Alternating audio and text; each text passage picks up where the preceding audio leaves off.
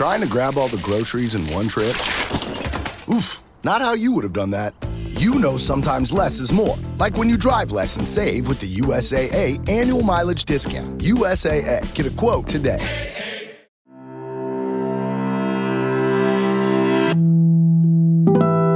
El siguiente es un podcast exclusivo de Revolución Network. Hola, soy Marta Uribe y este es el episodio número 24. A partir de su propia experiencia de vida, Marta Uribe ha creado la filosofía Cumen, que contiene los cinco pilares que los seres humanos necesitamos integrar para fluir en nuestra vida.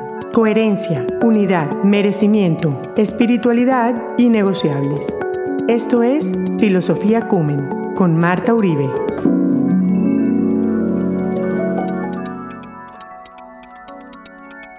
En este episodio quisiera que revisáramos un poco cuáles son las áreas de nuestra vida que no fluyen como quisiéramos y poder identificar el por qué. ¿Por qué es que no están fluyendo? ¿Por qué van rajados? ¿Por qué vamos rajados en algunas áreas de nuestra vida? Espero lo disfruten. En un episodio anterior habíamos hablado como la vida era como, como un colegio, donde venimos a, pues a estudiar varias materias. Una de esas hablamos que era, por ejemplo, la parte económica, la otra la parte profesional, la otra materia la parte, digamos, amorosa, de familia, de amigos. Y la idea era que pues que cada uno de nosotros nos fijáramos cuál de esas áreas, para llamarlos en el mismo término del colegio de la vida, eh, digamos, voy rajado. ¿Y por qué es que voy rajado? Yo personalmente, digamos que el área en la que siempre he estado, digamos, o raspando o, digamos, no es un área consistente, o sea, no es que siempre vaya como, como bien, sino que a veces está súper bien, a veces no está tanto, a veces más o menos. Y entonces, más que trabajar en, en qué lo originó, que era un poco lo que se hablaba en ese capítulo, por ejemplo, de, de ese episodio del merecimiento, es por qué se generó, ¿no? Entonces, en mi caso yo les comentaba que la parte económica sentía que era como la que más trabajo me costaba porque realmente, digamos, no fluía como yo quisiera que fluyera. Entonces empecé a identificar el por qué. Entonces el primer paso es identificar de dónde viene mi relación con esa parte. Una vez yo ya tengo identificado eso, ¿cuál es la emoción? ¿Cuál es la emoción que se genera en mi cuerpo y que por lo tanto es la química que mi cuerpo está habituada a funcionar y a manejar con respecto a esa área que no está funcionando. Entonces volvamos un poquito en mi caso.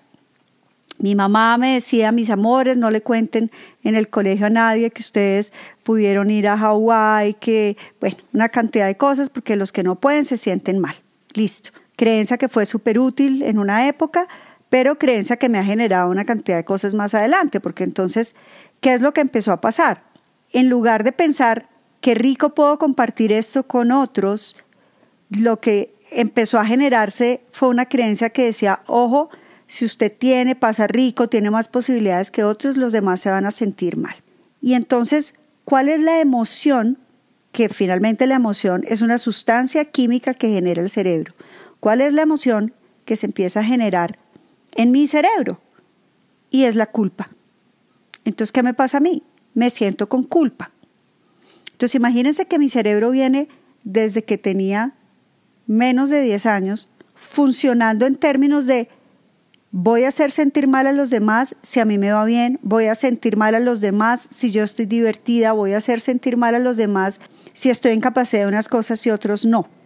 Entonces, si bien eso ha tenido una utilidad grandísima, como ya lo he comentado antes, pero imagínense una sustancia de la emoción de la culpa generada siempre en mi cerebro cuando tiene que ver algo con temas de economía o de tener algo o de lograr ciertas cosas frente pues al, resto de la sociedad aquí en el planeta donde vivimos.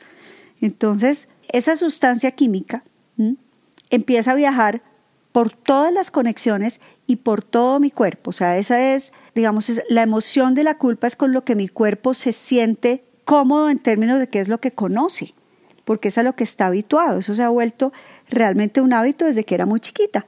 Entonces, a mí me daba pesar si un profesor no tenía plata para algo, entonces yo tenía que empezar primero era en el regalo del profesor, que la gente no se diera cuenta que yo sí tenía y ellos no, una cantidad de cosas muy locas.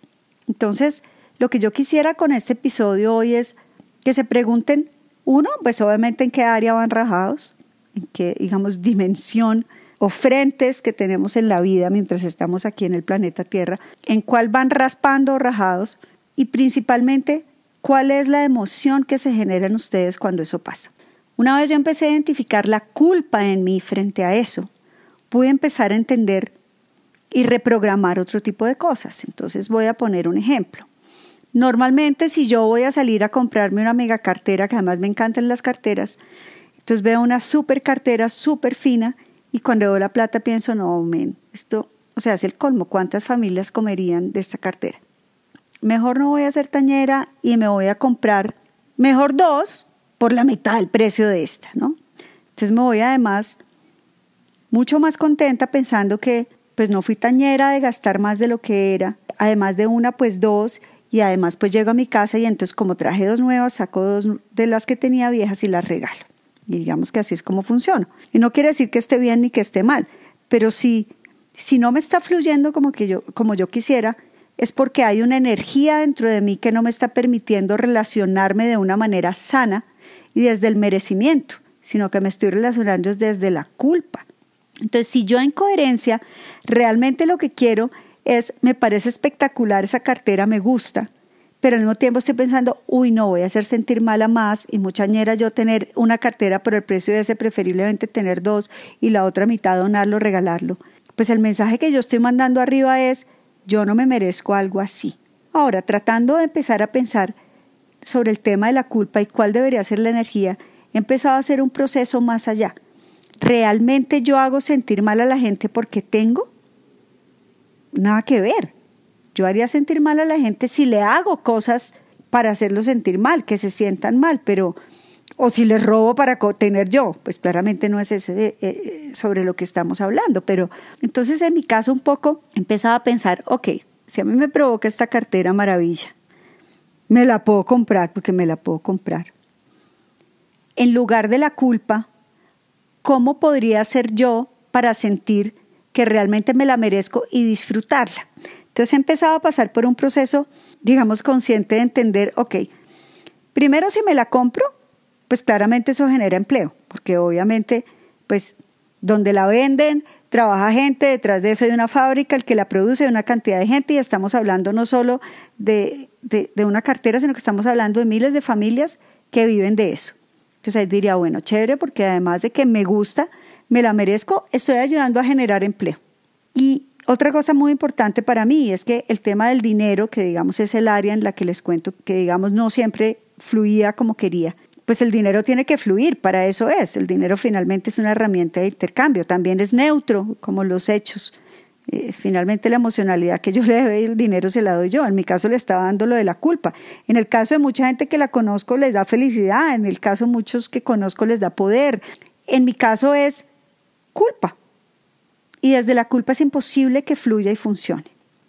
Entonces, digamos que lo que yo quisiera pedirles hoy, el aprendizaje a través del que quiero transmitir a través del episodio de hoy es, piensen cuál es el área en la que realmente no estén funcionando y una vez tener eso claro, tener claro el origen, o sea, qué lo originó, pero cuál es la emoción que les genera. Como les digo, en mi caso, funcioné desde la culpa muchísimo tiempo, muchísimo tiempo. Y por lo tanto daba explicaciones a la gente, me sentía mal de tener ciertas cosas y he empezado a sentir que a través de eso que yo hago, al contrario de sentirme culpable, estoy ayudando a muchas personas que están involucradas detrás de todo ese proceso. Entonces, ¿cuál es la emoción y por lo tanto, cuál es esa sustancia química que está viajando por todo su cuerpo y que por lo tanto es la energía que transmite su cuerpo? Porque créanme que, que, uno transmite esa energía, uno quien siente que lo merece todo nunca está pensando nada diferente porque más su energía es absolutamente coherente. Es coherente con lo que realmente quiere desde el corazón y cómo actúa. Ahí es donde está la importancia de la coherencia, el primer módulo de la filosofía Cumen. ¿Cómo soy yo coherente y actúo en coherencia con lo que realmente quiero? Entonces yo no puedo querer, no sé, vivir en abundancia económica si realmente me estoy relacionando con la culpa. Y si además eso está tan arraigado en mi cerebro y mi cerebro es literalmente el procesador, así yo quiera, si yo no he hecho realmente conciencia y no me he dado cuenta, finalmente la química que se genera va a ser de culpa y no de merecimiento y además de, de abundancia y prosperidad para mí y para otros. No es un proceso fácil identificar cuál es la emoción, pero requiere un proceso de introspección y de eso se trata. Todo lo que hablamos aquí tiene que ver con cómo nosotros somos responsables de nosotros mismos, cómo tenemos una cantidad de cosas que fueron útiles y ya no lo son, y cómo realmente nos decimos la verdad. Espero lo hayan disfrutado y espero hagan el ejercicio. Créanme que es muy valioso y que una vez uno hace conciencia puede empezar a relacionarse de manera diferente frente a lo que no fluye. Recuerden que me pueden escribir a mi cuenta en Instagram arroba Marta Uribe Consultoría, Marta con TH. A mi mail marta.uribe arroba muconsultoría.com.co, al WhatsApp, código de área en Bogotá, Colombia 57 y el número 320-343-0503. Un saludo especial a todos y hasta el próximo episodio. Bye.